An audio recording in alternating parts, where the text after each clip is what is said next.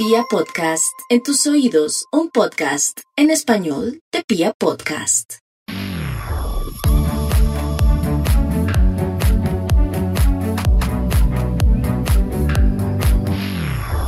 Hola, hola, bienvenidos a un episodio más de El Closet Profesional, este podcast donde cuestionamos desde el amor esa decisión tan compleja que muchos eh, tuvimos que tomar a temprana edad y es la elección de una carrera profesional. Eh, hoy tenemos a una invitada muy especial eh, que es Andrea Roa. Ella es coach angelical. Yo la sigo ya hace unos añitos y la verdad es que wow, el tema que vamos a tocar hoy es un tema relacionado con energía femenina y masculina, así que estoy súper emocionada por aprender más de esto. Mil gracias, Andrea por aceptar esta invitación. Ay, a ti, Angélica, muchas gracias por invitarme. Me place de verdad este tipo de espacios. Súper. Bueno, André, y mm, cuéntanos un poco, ahorita antes de iniciar a grabar, tú me contabas que como profesión, pues como carrera universitaria, escogiste negocios internacionales. ¿Y, y cómo fue esa transición de estudiar negocios internacionales, graduarte y luego entrar al mundo del coaching y al mundo de Los Ángeles? Sí, pues fíjate, yo soy de negocios internacionales.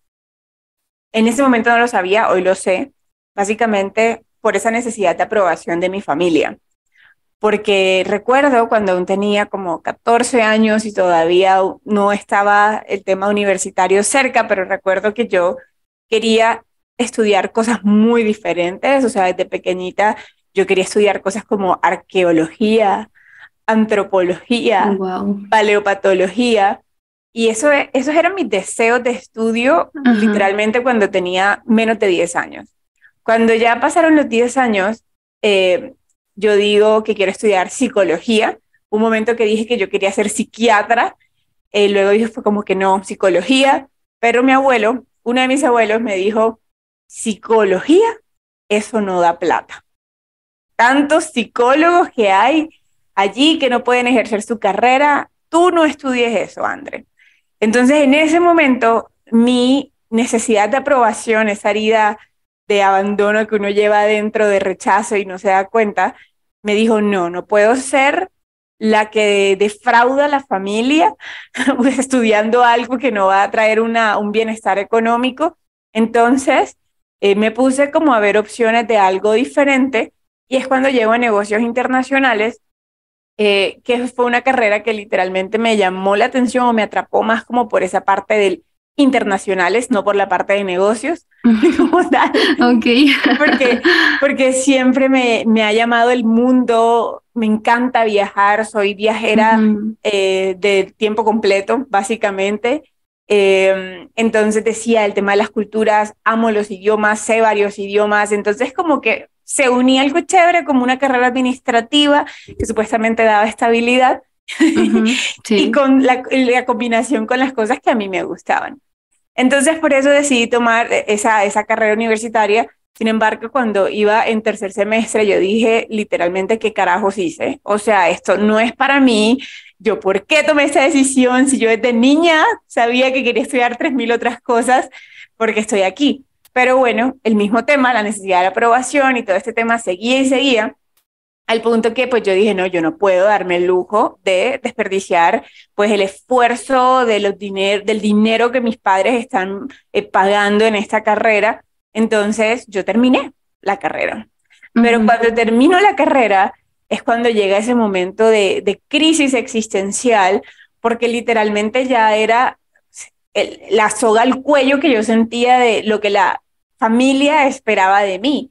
Aparte que yo siempre siento que he sido como, como muy destacada, como que en las cosas que me gusta hacer las hago súper bien y digamos mi energía de alguna forma es sobresaliente. Entonces como que la gente esperaba eso de mí, como, wow, Andrea ahora se gradúa y seguramente va a tomar un empleo en una multinacional y seguramente va a ascender y va a llegar a ser la CEO de la multinacional y quién sabe cuánto va a vivir, cuánto, en dónde va a vivir o cuánto va a ganar. Y yo veía ese escenario para mí y yo no quería nada de eso. Entonces, un montón. la locura, ¿no? Porque uno dice, bueno, si no quiero eso, ¿qué quiero? Pero tampoco sabía qué quería. Entonces ahí es cuando caigo en esa crisis existencial y eh, la transición hasta toda esta carrera, bueno, hasta la, que, la ocupación que ejerzo hoy, que es coaching angelical, se da porque básicamente en esa crisis es cuando la espiritualidad, digamos, se hace como más fuerte en mí. Yo tenía ciertas nociones y conocimientos de una espiritualidad desligada a la religión gracias a mi mamá, eh, pero en ese momento es cuando yo digo, necesito respuestas diferentes que me den un propósito en la vida, porque no puede ser que yo vine a esta vida simplemente a estudiar un montón para tener un empleo fijo, para ir a una oficina todos los días y tener una rutina tan aburrida, para algún momento tener alguna pareja y tal vez casarme y tal vez tener hijos y entonces esa es la vida, o sea, era como que qué aburrido, mi cabeza no cabía, era como, si eso lo hace todo el mundo, yo también, o sea, te lo juro que era como el, el, grito de mi alma, pero a la vez era como, ¿y qué hago? O sea, ya sabe lo que no hago, lo que no quiero hacer, pero ¿qué hago? Entonces me aferro a la espiritualidad, es cuando empiezan los ángeles a tomar como esta importancia en mi vida para transformarla, empiezo a caminar un proceso muy bonito, pero a la vez también muy doloroso, porque el proceso de sanación, encontrarse con uno mismo, con todas esas heridas que les mencioné hace un momento, eh, no es un proceso de color de rosa, no, pero, no es lindo. pero literalmente es necesario, porque después la vida se empieza a volver más rosa, después de que transitas eso.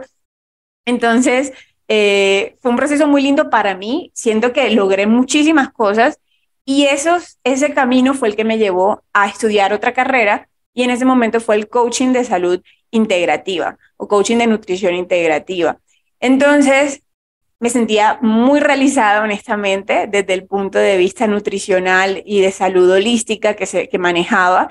Eh, sí, me estudié y empecé a atender consultantes, pero resulta que atendiendo consultantes llega un punto en el que yo veía como aún estas personas tenían supuestamente la vida perfecta en cuanto a hábitos de salud, alimentación y todo lo demás, pero todavía no se sentían satisfechas, no se sentían en propósito, no se sentían a gusto con sus vidas.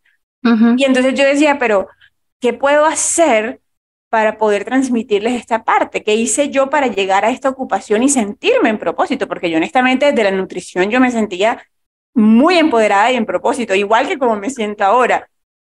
Y es cuando literalmente se me despliega todo así como que espiritualidad. O sea, esa parte que le falta a las personas es la parte espiritual para poder entender su propósito, su alma y poder rediseñar su vida de tal forma que puedan de verdad sentirse plenos con ella.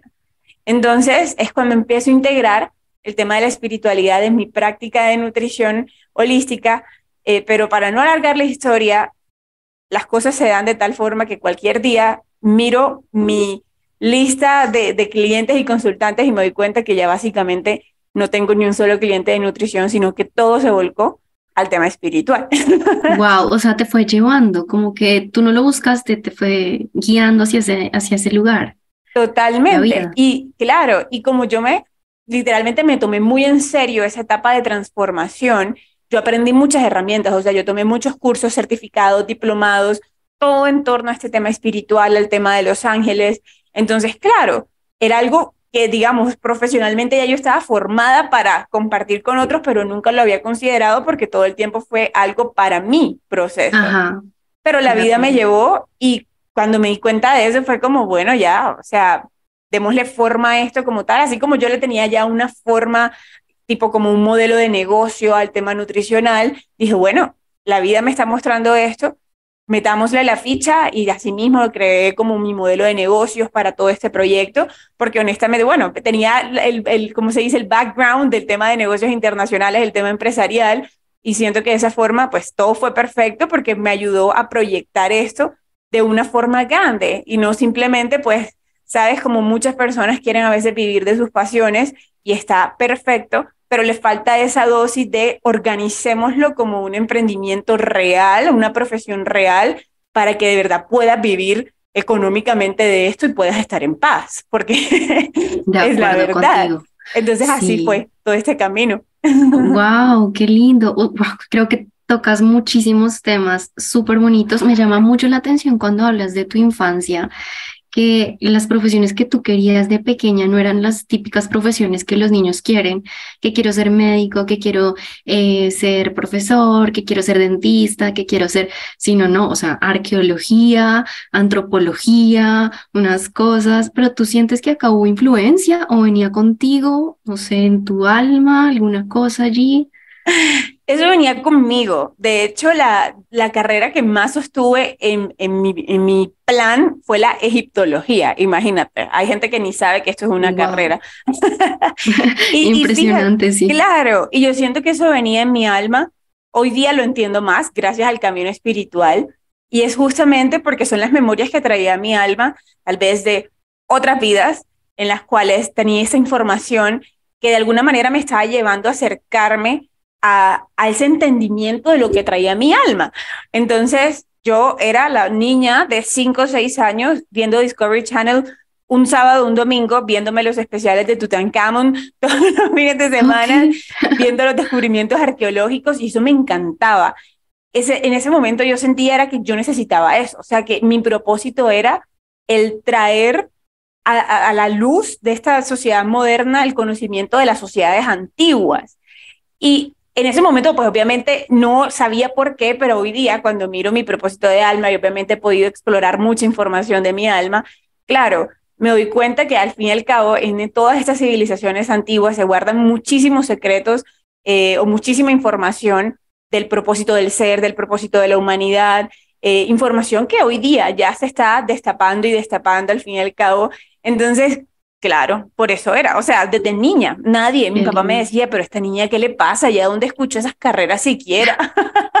Me encanta, sí, porque es que eso me gusta mucho, porque justamente cuando he grabado otros episodios pasa bastante que de niños de verdad tenemos claro qué es lo que queremos, o sea, lo que nuestra alma quiere, pues, no, no a nivel racional, sino como que sencillamente somos. Y, y, esta partecita de ser, nos, pues digamos que la quiero conectar un poco con, con el propósito de este episodio, que es hablar de esa energía femenina y esa energía masculina. Yo no soy la más experta en el tema, pero sé que la energía masculina está muy ligada al hacer y la energía femenina está muy ligada al ser. Entonces, según algunas cosas que pues, he estado leyendo, información que, está, eh, que he estado viendo también, investigando, eh, he encontrado que como que en algún punto nos volcamos completamente hacia la energía masculina. Y entonces todo se volvió a hacer, hacer, hacer, hacer, hacer. Y si no estoy mal, estoy desde las teorías de Newton, desde la revolución científica e industrial, entonces todo se masculinizó y de una u otra forma comenzamos a perdernos de nuestra verdadera esencia. Cuéntanos un poquito más como de este tema. Uf, totalmente. Y de, hecho, ese tema que traes está muy ligado con lo que te acabo de contar de, de por qué mi atracción de niña a todas estas culturas ancestrales. Okay. ya iremos atando cabos. Pero sí, totalmente. Em, digamos, Nuestras civilizaciones antiguas, creo que necesito explicarlo desde ya, de hecho. Nuestras civilizaciones antiguas tenían muy claro la necesidad del equilibrio entre estas dos energías. Sabían cómo la energía masculina y femenina son las energías que conforman el todo y básicamente son como las dos caras de una moneda o las dos caras de una hoja de papel. O sea, son dos energías que aparentemente son diferentes, pero al final y al cabo son necesarias la una para la otra, no se pueden separar. O sea, tú no puedes separar una cara de la hoja de papel con la otra o de la cara de una moneda con la otra cara de la moneda. O sea, es imposible. ¿Y qué sucede? Sí, empezamos una tendencia a irnos hacia lo masculino. Distintos hechos que, bueno, acabas de mencionar algunos y esos que mencionas, de hecho, son mucho más recientes.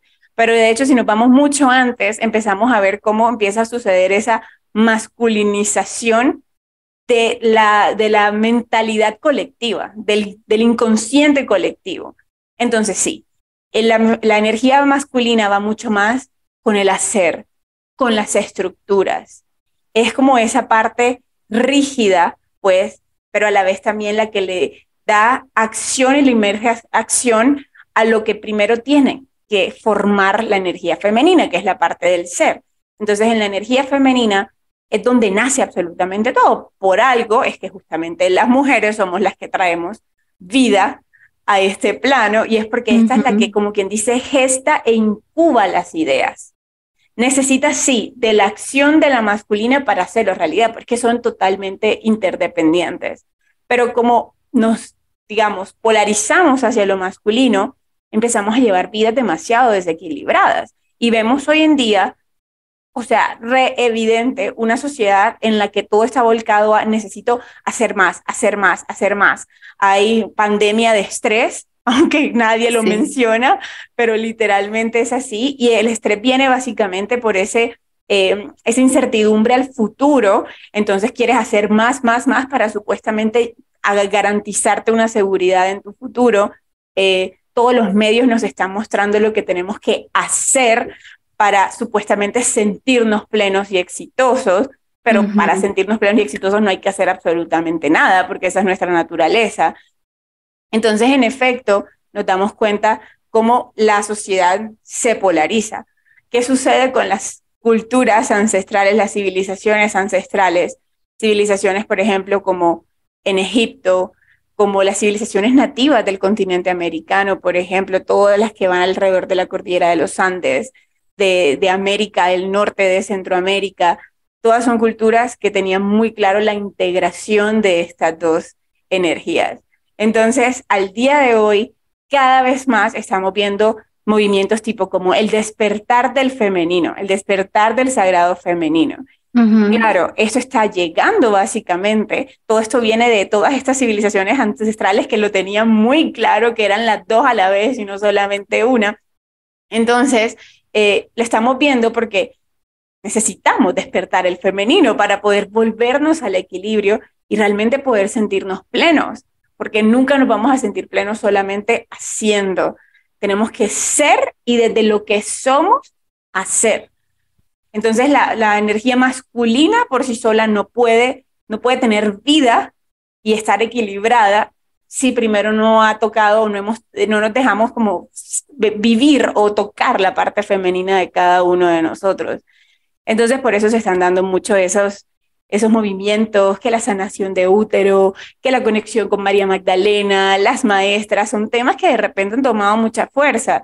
Eh, bueno, incluso hace décadas, cuando empieza, como este, empieza todo este movimiento feminista, siento que empiezan con un buen propósito eh, pero si les soy honesta, siento que al día de hoy también ya se polarizaron a lo femenino y pues básicamente es lo mismo. Entonces, o sea, machismo y feminismo es la misma cosa. No estamos resolviendo el problema.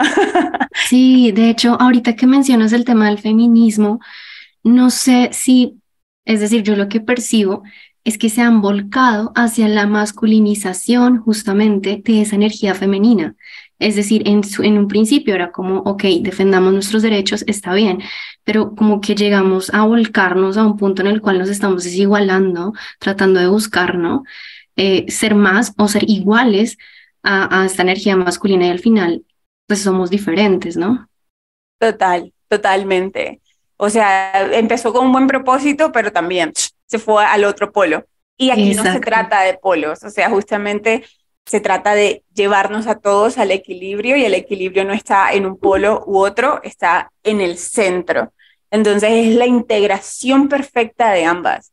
Y, y wow, yo siento que eso tiene demasiado poder. En el momento en el que yo empecé como a aprender estas cosas y empecé a integrarlo, mi vida cambió totalmente, porque ya no vivía polarizada o a la una o a la otra, sino que desde este punto de equilibrio empezar a ser y a hacer, o sea, hacer ambas cosas. Y pues siento que eso es, para mí esa es como la, la, la, visión que de alguna forma desde la perspectiva espiritual necesitamos como llevarnos a entender. Esa podría ser una como de esas razones por las cuales muchas veces las personas lo tienen todo, y digo las personas, pero a mí también me pasó, que como que en un punto no tiene carro, casa, beca, ¿cierto? Como que uno dice, pues sí, tengo mi empleo, tengo mi pareja, tengo eso, tengo lo otro, pero no me siento completa, me siento vacía, siento que algo me falta y como que a ojos de otras personas es, pero ¿por qué estás triste? No seas desagradecida, mira todo lo que tienes, tienes a tu familia, tienes tu trabajo, tienes dinero, tienes pareja y como que en el fondo hay algo que como que falta. Entonces puede ser, puede tratarse justamente de, de esa, digamos, de esa conexión con quienes somos, ¿no? 100%. Ese vacío viene de esa desconexión con esa parte femenina, con el ser simplemente. El poder entender, ok, ¿qué es lo que la luz que me da esta vida quiere expresar a través de mí? Eso es como lo primero, que una de las primeras preguntas que nos hacemos cuando queremos realmente conectar con nuestra parte femenina, que tenemos todo, ¿no? Porque hago la aclaración porque a veces tendemos a polarizar a solo las mujeres son femeninas y solo los hombres son masculinos y no, ambos tenemos femenino y masculino. Entonces, ¿qué es lo que la luz quiere expresar a través de mí? Y ya, bueno, cuando logras entender lo que esa luz quiere expresar, luego con la energía masculina es que lo expresas. Pero cuando literalmente no nos tomamos el tiempo de hacer esta pregunta de verdad, ¿qué quiere ser expresado a través de mí? sino que vamos simplemente viviendo la vida desde la mente racional, desde lo que el entorno espera que yo exprese, desde lo que el entorno espera que yo haga. Claro, llega a ese punto en el que hice de todo, ya supuestamente hice lo que era para sentirme exitosa, sentirme plena, sentirme así, asado, y ¿por qué no? Me siento así, todavía me siento vacía, claro hiciste un montón de cosas, pero totalmente desconectado con tu verdadero ser, con tu verdadera esencia. A mí me parece, hay, hay, algo que me parece bien interesante y es que mm, me he dado cuenta también con algunos clientes míos, pero también fue parte de mi proceso, el tema de visualizarme, es decir, la típica pregunta que hacen en una entrevista, ¿cómo te visualizas a 5 o 10 años? Y yo en su momento, yo estudié marketing y en su momento yo decía es que yo no me visualizo, es decir, pues a mí me preguntan eso y me das como risa y yo respondo algo que la, pues lo que la persona quiere que yo responda. No, en esta empresa trabajando como directora de marketing, ascendiendo, bla, pero en el fondo yo sé que eso no es lo que yo visualizo. Esa visualización también podría estar conectada con esa falta de propósitos al no poder visualizarnos a largo plazo. Totalmente. Cuando no te logras visualizar es porque por allí no es el camino. Total, se ve todo negro. Claro, sabes que eso que me estás contando me haces acordarme de cuando estaba en bachillerato, eh, muy loco porque tipo la propia pregunta cuando ya estás terminando bachillerato de qué vas a hacer en tu vida, cómo te visualizas, recuerdo, yo estudié en un colegio así de solo niñas, y entonces todas mis compañeras, la propia de sí, voy a hacer mi carrera, pero voy a ser madre, voy a tener tantos hijos, y yo era así como, porque no veo nada de eso en mi vida. Sí, sí, sí. porque no logro verlo. Exacto. Y obviamente en ese momento cuando uno no tiene las herramientas, se sientes como desadaptado, como que hay algo mal en mí, pero realmente no es así. Yo siento que esa es la primera señal que te está dando tu alma para decirte, oye, por allí no es. O sea, cuando no te logras ver en algo, tu alma te dice que por allí no es. Vamos a ir adentro para entender por dónde es el camino, cuál es el camino. Entonces, total, ¿cierto? Sí, Sí, sí, sí, de acuerdo contigo. Sí, también lo, lo, lo, sentía y lo percibía, sí, también lo he conversado bastante, porque es curioso, cuando estás en el camino como correcto, se hace mucho más fácil ver hacia un futuro y ver hacia dónde voy y crear, por ejemplo, lo que tú decías, ese modelo de negocio, que además me encanta que lo hayas mencionado porque es como una integración literal con eso que estudiaste y con eso que eres, ¿no? Con eso que haces hoy en día desde el propósito y desde el amor. Entonces, creo que es una integración muy bonita justo de esas dos energías, ¿no? Del ser y del hacerlo realidad, materializarlo, porque lo que tú dices es muy real. Ahorita se está vendiendo mucho el tema de vive de tu pasión, tú puedes hacerlo y demás, pero pues es decir, es un balance, no es volcarte hacia la parte netamente femenina, porque obviamente también hay necesidades básicas que cubrir, pero pues digamos que es eh, balancear la acción con el ser. Entonces 100%. me gusta mucho eso. 100%. Y déjame que te agregue algo allí, que justo, de hecho, de las cosas, digamos, del trabajo que yo he venido haciendo justamente en los últimos años, es el empoderar a personas que también quieren vivir de esta pasión que tienen por lo espiritual y cambiar vidas de otras personas. Y de hecho, de las cosas que son pilares en lo que yo enseño, porque lo vi en mi propia experiencia, en esto que tú acabas de mencionar, es cómo no podemos volcarnos justamente solo a eso de, ah, vivo de lo que me apasiona, la parte como romántica y femenina, que tiene que estar, pero tiene que estar en equilibrio también con la parte masculina, que es la que te va a poner las acciones para llevarlo a cabo, para hacerlo suceder. Entonces es totalmente, o sea, ya se van dando cuenta cómo la energía femenina, masculina siempre tienen que ir juntas. O sea, para que algo crezca, prospere, se madure, tiene que estar las dos, tienen que. Sí, totalmente. ¿Cuáles crees tú que son las consecuencias que estamos viendo hoy en día de haber, eh, digamos que, vivido tanto tiempo en este polo masculino? Uf, bueno, depresión, por ejemplo. Hablemos primero de esas emociones que se están volviendo más, eh, más latentes, ¿no? El tema de la salud mental. Hablemos simplemente, digamos salud mental para no hablar de emociones o de enfermedades, diagnósticos específicos. Siendo que todo el tema de la salud mental, que de verdad es una situación que necesitamos atender como sociedad, está totalmente relacionada con esa desconexión con el ser, esa desconexión con la energía femenina. Porque cuando empiezas a hablar con personas que tienen algún diagnóstico en cuanto a salud mental, te das básicamente cuenta que son personas que están contrariadas por lo que sienten en su interior frente a lo que viven en su exterior. O sea, esa es la básica. Una persona, por ejemplo, eh, con un diagnóstico de depresión, son personas que suelen decir, es que no entiendo, o sea, lo que me está pasando afuera, eh, no, no entiendo, pero hay algo más aquí, pero no sé cómo sacarlo. Y a la vez, entonces, todas estas voces de mi mente que me hacen sentir culpable por no querer cumplir con lo que el externo me está dando. Ese es el diagnóstico de una persona con depresión normalmente. Las voces que me hablan y me hacen sentir como lo peor porque no estoy en concordancia con lo que el entorno pide de mí, básicamente. Entonces, el tema de la salud mental creo que es una de las consecuencias más grandes al día de hoy y pues si lo desglosamos, vemos como cada vez hay más personas en ese tema de ese vacío, eh, el vacío de, sí, no sé qué hacer, no quiero en mi vida, suicidios, por ejemplo, también vienen mucho este, de este tema de la desconexión con nuestro propio ser. Entonces yo siento que son de, esas grandes cosas, pero a la vez, también como consecuencia, está el hecho de que cada vez más son personas buscando alternativas diferentes.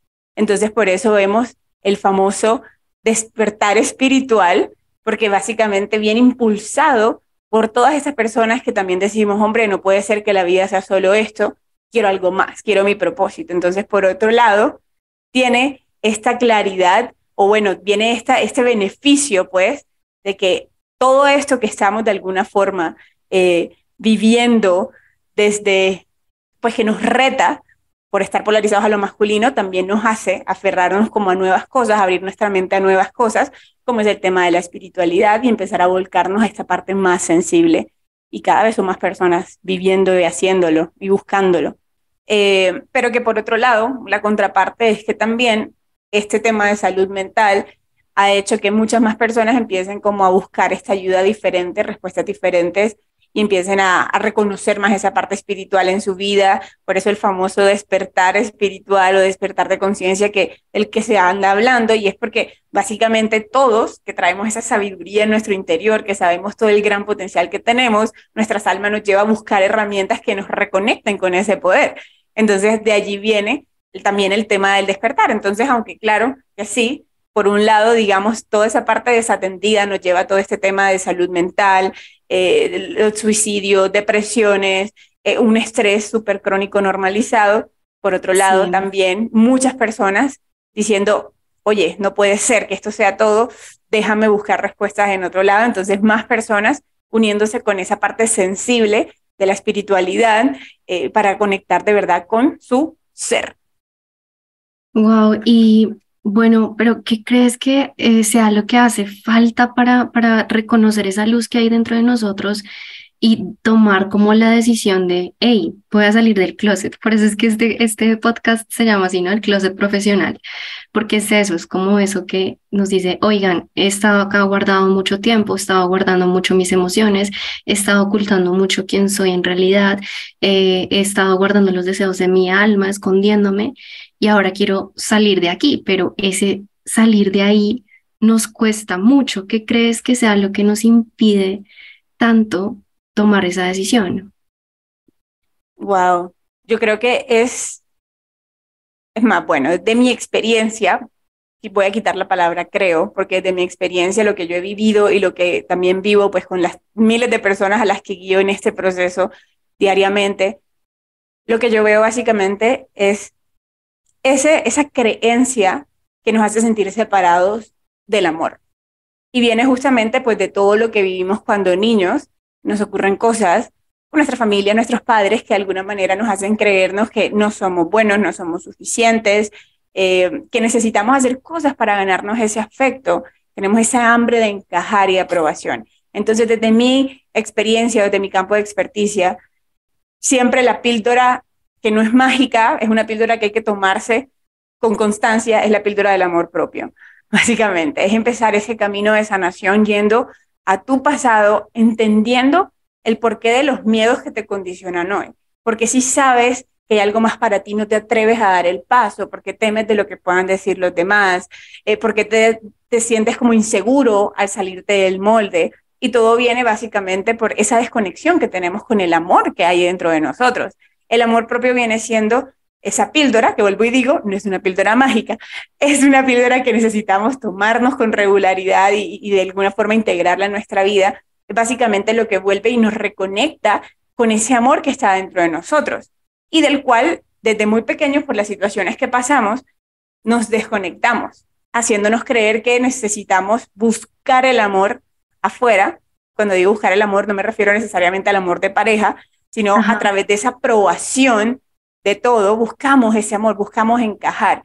Y claro, cuando se trata de salirnos del molde, cuando se trata de hacer algo que muy pocos se han atrevido, que nadie se ha atrevido, por lo menos en tu, en tu familia, en tu linaje, en tu entorno, si tú eres el que tienes que romper con eso, te vas a enfrentar a esos miedos y esa necesidad de aprobación, esa, esa, digamos, esa es la zona de confort que uno llama esa zona de confort que realmente es re incómoda, pero como dice, bueno, pero aquí estoy seguro, esto ya sé cómo manejarlo, me quedo allí.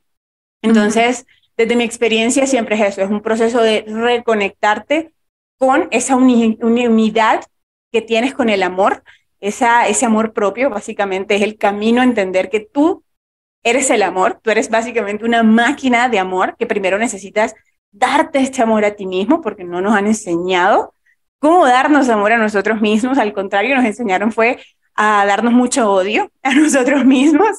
El tema de las exigencias que nos ponemos, somos los que más daño nos hacemos a nivel psicológico nosotros con nosotros. Entonces, el amor propio siempre de mi lado, de mi campo, es esa, esa píldora. Es como, ok, cuando tú empiezas a darte cuenta que eres merecedor de lo mejor, que eres valioso sin importar lo que hagas, sin importar tus logros, sin importar los errores que crees que has cometido, cuando te das cuenta que eres merecedor de esa abundancia, que está bien, que eres único y está perfecto el venir a expresar tu luz de la forma que se quiera expresar, por más que los demás no entiendan, en ese momento es cuando uno se empieza como a atrever, ¿no? Atrever a salirse de, del molde, salir de ese closet, que literalmente ese es un término que me encanta cuando tú me contactaste, fue como, obvio, yo también hablo mucho del closet espiritual, pues en mi campo con las personas, que llegan a querer vivir de algo espiritual, pero dicen, pero, pero ¿cómo, no? Entonces, el amor propio, siento que por amor propio es que tú empiezas a tomar decisiones que de verdad estén conectados con tu verdadero ser. Ok, amor propio, qué importante. Entonces, eso digamos que sería lo que nos faltaría para poder balancear eh, nuestra energía femenina y nuestra energía masculina, porque si, si nos tomamos lo que tú dices, píldoras constantes de amor propio, entonces poco a poco vamos a poder conectar con nuestra luz y comenzar a expresarla a través del masculino, ¿no? A través de la acción, de pequeños pasos que nos lleven a. Pero durante ese proceso que lo que tú mencionabas, ha recibido distintos nombres, entre ellos despertar espiritual. Em, suceden muchas cosas. A mí me da mucha risa eh, los memes que sacan de en mi proceso de despertar espiritual y la persona por allá toda espelucada, toda vuelta nada, llena de lodo, porque tendemos a romantizar también el tema de, oh, entonces voy a despertar espiritualmente y voy a salir del closet y esto va a ser fácil. Y es todo un proceso y es el proceso que muy pocos estamos dispuestos a recorrer porque el inmediatismo nos consume durísimo y queremos es el placer de la hora en lugar de, de, de vivir de pronto pequeños pasos que a veces duelen, pero que a la larga nos van a dar una liberación, pues digamos que más, más conectada a quienes somos. Entonces, en ese proceso, ¿qué se puede presentar? Es decir, cuando decidimos o qué se presentó para ti de pronto, cuando decidiste, nada, me voy a hacer esto, ¿con qué te encontraste? De pronto, no sé, ansiedad, emociones, gente que te criticaba, ¿cómo fue? 100%. pues primero mis papás no entendían qué estaba haciendo yo. o sea, de hecho, bueno, resulta que cuando yo termino la universidad, en ese proceso de encontrarme, eh, se me dan ciertas oportunidades y yo me voy fuera de mi casa, me voy fuera del país. Y después de cuatro años, cuando le pongo la firma ya a emprender bien desde el tema nutricional, es que yo vuelvo a mi casa. Y vuelvo básicamente porque necesitaba un lugar donde poder apalancar todos mis gastos porque todavía mi emprendimiento no me estaba dando el dinero para poder yo seguirme manteniendo sola. Entonces, eh, pues imagínate, viviendo en la casa con mis papás, con 25, 26 años en ese momento, y ellos me veían ahí con mi laptop, desde la cama, desde el cuarto, así como, esta niña que está haciendo. ¿Qué es lo que hace, sí. claro, porque no va y busca un empleo. Ajá, claro, sí. Entonces, eso es un momento muy duro, porque literalmente fin y al cabo todos queremos sentir el apoyo de las personas que nos rodean. Entonces te hace cuestionarte como tipo, ¿será que sí estoy haciendo lo correcto? ¿Será que tomé la decisión correcta? ¿Será que mejor me voy a lo tradicional, a lo conocido? Porque uno quiere al fin y al cabo sentir el amor y el apoyo de esas personas y pues uno no se da cuenta, pero uno carga mucho esa culpa de, ay, mis padres han dado todo por mí, como yo lo voy a traicionar o como yo lo voy a defraudar. Entonces, esos son momentos, o sea, que necesita uno literalmente de verdad apalancarse de herramientas a nivel mental, a nivel emocional, a nivel espiritual, para poder atravesar esos momentos, porque sin duda alguna van a suceder. Mis compañeros, o bueno, mi círculo social de amigos con los que estudié en la universidad, con los que había estudiado mis amigas que todavía tenía del colegio, eran así como, y esta vieja loca que está haciendo, o sea, de verdad. Y lo supe, o sea, supe eh, de, gente que a veces era como, ay, sí, fulanito de tal me dijo, esa Andrea no sabe lo que hace. Entonces te ganas todas esas críticas al fin y al cabo porque la gente espera que tú seas como todo el mundo, ¿no? Ah, te graduaste de la universidad tenías que ya tener un empleo fijo y entonces ya deberías a este punto, Andrea, tener cinco años de experiencia en una empresa, pero como tú te fuiste a viajar por el mundo y a descubrir tu propio ser y ahora estás experimentando en un emprendimiento nutricional, holístico o peor, desde Los Ángeles, después era, o sea, todas esas críticas iban a estar. Entonces ahí es cuando uno más necesita esas herramientas, el amor propio siendo una de ellas. O sea, es importante saber que este proceso de cambio, de salirte del molde, tal vez no lo vas a poder solo atravesar tú bajo tus propios medios y conocimientos. Y lo que yo le digo a todos es que como que ahórrense tantos malos ratos de entrada preparándose psicológicamente o, preparándose a nivel de tiempo también, tipo, ok, voy a dar este paso, ok, ¿de qué herramientas me debo valer?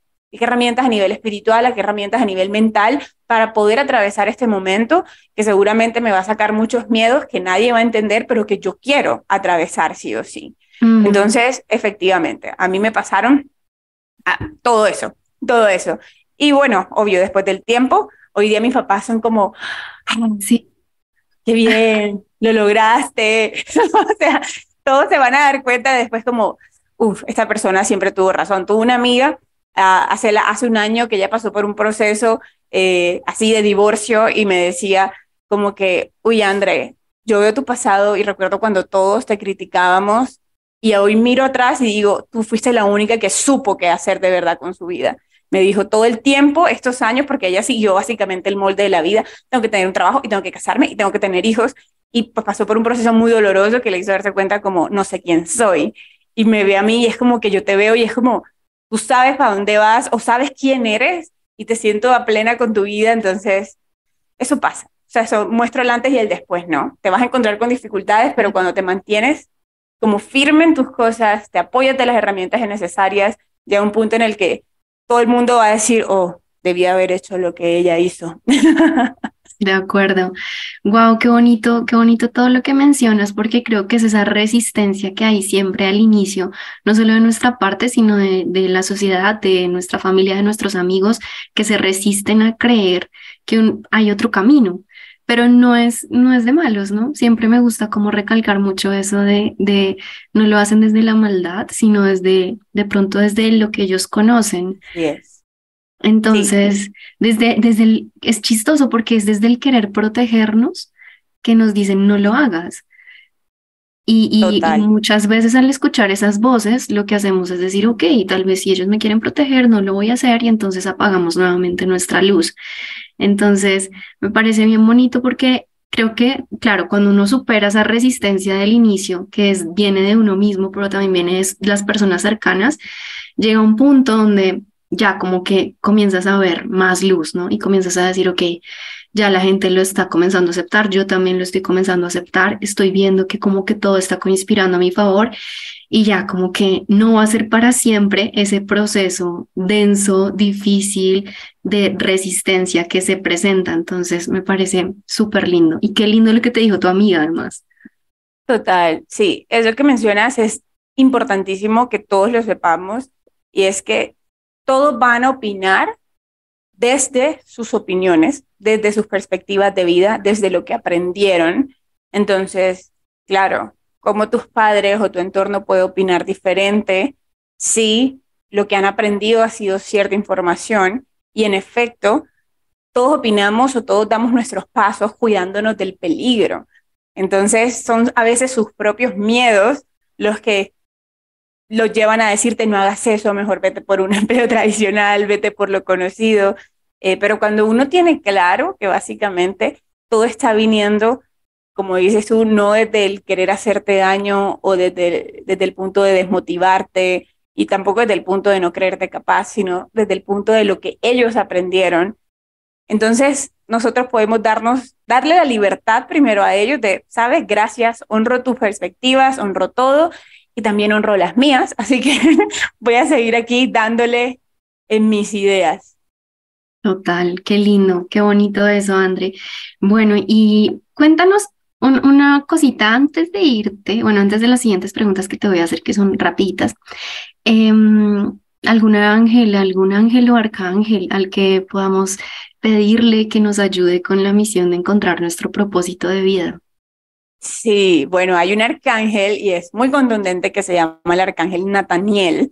Ese es un arcángel muy contundente, o sea, cuando tú quieres de verdad, estás dispuesto a entender tu luz, tu esencia y lo que quiere expresarse a través de ti, quieres ejecutarlo, el arcángel Nataniel va a ser un guía increíble. Siento que es importante mencionar que pues no viene a hacer el trabajo por ti, no es como que ah, te lo va a poner ahí en bandeja, en bandeja de plata y ya, eh, no, simplemente te va a, digamos, ayudar en ese proceso para que tengas la determinación y también la claridad a nivel de tu alma de los pasos que estás dando. Eh, muchas personas dicen que el arcángel Nathaniel incluso ayuda a quitarte todo aquello que no hace parte de tu camino. Eh, entonces debes tener en cuenta también que ese proceso de unirte con ese propósito de tu alma, ese, esa verdadera esencia tuya, también va a requerir que dejes ir muchas cosas que te son conocidas. Entonces, sí, yo les recomiendo mucho el Arcángel Nathaniel, solo que tengan en cuenta eso, porque yo les lo recomiendo y la gente, ay, sí, maravilloso, Andrea. y luego es como que, Andrea, empecé a pedirle ayuda a ese arcángel y mira, me está pasando esto, me está pasando lo otro, me está pasando lo otro, y como que, sí, obvio, Obvio. claro. te está mostrando el camino. claro. Te está quitando lo, que no te, lo que no corresponde a tu camino y te está mostrando, o sea, para que tengas vía libre para ver cuál es el camino. Y ese proceso, como decíamos hace un tiempo del despertar, no es color de rosa, eh, sino más bien tirado ahí en la tierra lleno de lodo, así como... Ah. Sí, total, sí, incomoda, incomoda muchísimo. Entonces es como que si te envían señales, pues eh, cáptalas desde el amor y desde la aceptación, desde el confiar, ¿no? Que, que realmente es por allí, por donde uno siente que es. Bueno, André, cuéntame, eh, ¿cuál es la persona a la que más admiras? Uf, a mí misma. Ay, qué bonito, qué lindo. Creo que eres la primera que lo ha dicho de las personas que he entrevistado. Me encanta esa respuesta. Qué loco. No me habían hecho esa pregunta hace mucho tiempo. Creo que la última vez que la respondí fue hace unos siete, ocho años, cuando justamente estaba en este proceso de emprender y en ese momento di el nombre de otra persona, pero hoy cuando me lo hiciste, me quedé, o sea, fue como que quién, la persona que más admiro, me acordé de esa persona y fue como no, pasé como rápidamente por varias y fue como no, a mí. Ay, me encanta. A mí sí, siento que, y sabes que después de este camino de amor propio, que aún sigo transitando, pienso que esa debería ser la mentalidad sana de todo el mundo, el poder realmente admirarte a ti, a lo que has logrado, a lo que has transformado, eh, a todo, a todo, porque todo el tiempo estamos haciendo lo mejor que sabemos y de verdad, en este punto de mi vida, uf, miro para atrás, me doy cuenta de la valentía que he tenido para atravesar tantas cosas que todo el mundo me decían que eran imposibles. Eh, así que pues con mucho amor, desde el amor propio, no desde el, no sé, desde el, ¿cómo se dice? Como de, ser más que los demás, no para nada, sino desde mi amor propio es como siento así que en este punto yo misma soy la persona que, que más admiro. Qué lindo, me encanta eso. Eh, ¿Qué crees?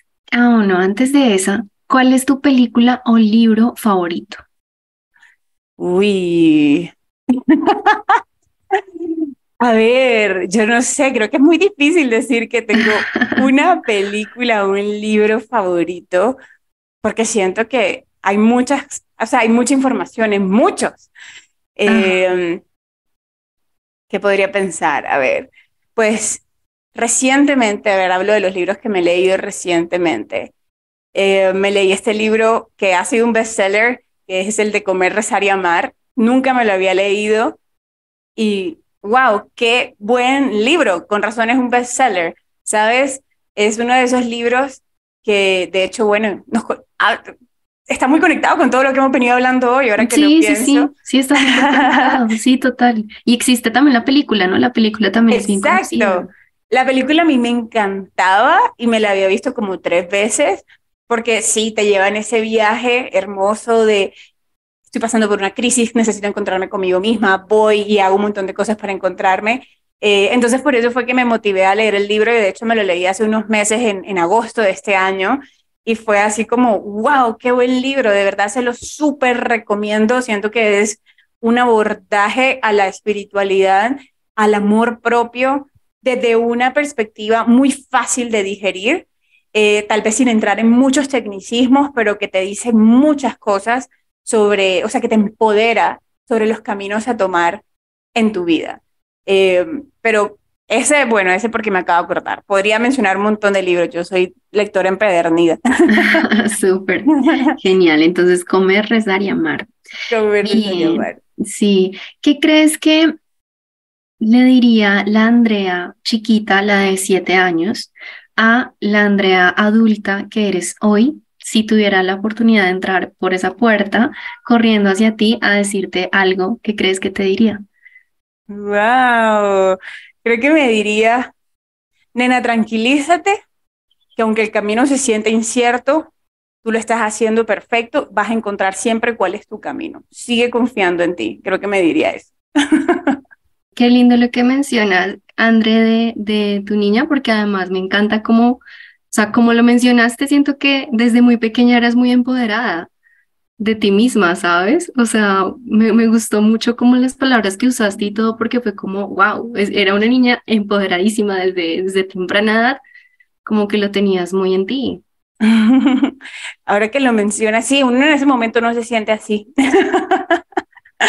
en ese momento realmente todo el tiempo uno se siente confundido, eh, pero yo siento que sí, mientras más chiquita era, más sabia. O sea, como que uno nace muy pequeño, pero, pero como mucho más conectado con tu verdadero ser.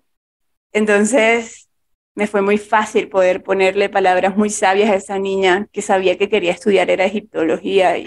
Sí, sí, tremenda sabiduría desde muy pequeña, wow, me encanta eso. Yo a veces digo que los bebés, no sé, es, es una hipótesis ahí que tengo, que los bebés pues recién nacidos no hablan porque si hablaran la cantidad de información que darían sería brutal, pero tú les miras a los ojos y yo siento que tienen la sabiduría del mundo. Y yo digo, no, los primeros años de vida no pueden hablar porque si no. Me encanta, me encanta esa hipótesis. Vamos a volver la teoría inmediatamente. Total. Porque sí, es verdad. Los niños, los bebés tienen todo. O sea, todavía cuando somos bebés, eh, nacemos con, con, ese conocimiento de, de ser uno. Básicamente ser uno con esa fuente divina, con esa mente que llamamos Dios eh, y claro, son las experiencias que empiezan a sucedernos las que de alguna forma nos empiezan a, dar otra información diferente y alejarnos de nuestra realidad. Totalmente, así es. Listo, Andri, ya para terminar este bonito episodio, eh, cuéntame, cuéntanos si existiera una pizarra imaginaria grande donde pudiéramos escribir frases imborrables para aquellas personas que tienen miedo a reconectar con su luz, a salir de ese closet profesional, ¿Qué escribirías tú ahí? Uf, me llega una frase inmediatamente, que ha sido una frase que me acompaña desde que tengo 16 años, y es la frase de, el futuro pertenece a quienes creen en la belleza de sus sueños. El futuro pertenece a quienes creen en la belleza de sus sueños. Esa es una frase que leí por primera vez cuando estaba en último grado de, bachillerato. Eh, porque yo me lancé a, la personera, personera estudiantil, de hecho fui la personera estudiantil de, de ese año, entonces todos necesitábamos como una frase para, para que fuera como el logo de la campaña y me encontré con esa y me impactó. Entonces, de allí creo que es una frase que me ha mantenido en eso, ¿no? Solamente aquellos que creen en la belleza de sus sueños, por, lo, por muy locos, descabellados, salvajes que sean, son los que logran, eh, digamos, conquistar ese futuro. Y para mí conquistar es el, futuro o, que el futuro me pertenezca, básicamente es que mi plenitud me pertenezca. Independientemente de los detalles, objetos, logros, es que yo me sienta plena. O sea, la plenitud le pertenece a aquellos que creen en la belleza de sus sueños. No importa que nadie, más nadie crea en lo bello que son tus sueños. Solamente, solamente tú necesitas creer en esa belleza. Entonces, todavía el día de hoy es una frase que uso montones en, en la charla con mis estudiantes. ¡Wow! ¡Qué lindo! ¡Qué bella frase! Entonces, el futuro pertenece a quienes creen en la belleza de sus sueños, ¿verdad? Sí. ¡Wow! Me encanta. André, mil gracias por aceptar esta invitación. Eh, creo que, wow, aprendí y creo que aprendimos todos los que llegaron hasta el final de este episodio muchísimo sobre la integración y la importancia de esa energía femenina y masculina y la importancia también de dejar que esa luz salga, que se exprese para que no nos duela adentro y que no nos haga daño, sobre todo a nuestra salud mental. Mil y mil gracias por este espacio. No sé si quieres dejar tus redes, eh, cómo te podemos contactar. Ay, Angélica, a ti mil gracias, de verdad me he divertido montones, me ha encantado, me encanta de verdad. Y bueno, quienes quieren saber un poco más de mi trabajo me pueden encontrar, eh, pueden visitar mi página web www.andrearroa.net y estoy en todas las redes, básicamente mi YouTube es tal vez una de mis redes más importantes que está recargadísima de mucho contenido de valor. Mi YouTube también me encuentran así, como Andrea Roa. Y estoy en Instagram, ahí nos conectamos más a diario. En Telegram también tengo una comunidad, un canal al que estoy todo el tiempo dándole mucho contenido. Entonces, en cualquier red, Instagram, Facebook, YouTube, Telegram, me encuentran como Andrea Roa Coach. Buenísimo. Mil gracias, Andre. Un abrazo grandote y espero que nos hablemos en una próxima oportunidad. Totalmente. Muchas gracias a ti, Angélica. De verdad, un abrazo gigante. Gracias por permitirnos una vez más entrar a tu casa a través de este podcast llamado El Closet Profesional. Y si te gustó algo de este capítulo, si resonó un poco contigo, te invito a que lo compartas con otras personas que puedan sentirse en una situación similar, para que muchos más nos demos cuenta que no estamos solos. Mi nombre es Angélica Guevara. Puedes seguirme en redes sociales como arroba reseteando tu vida y nos vemos en el próximo capítulo del Closet Profesional.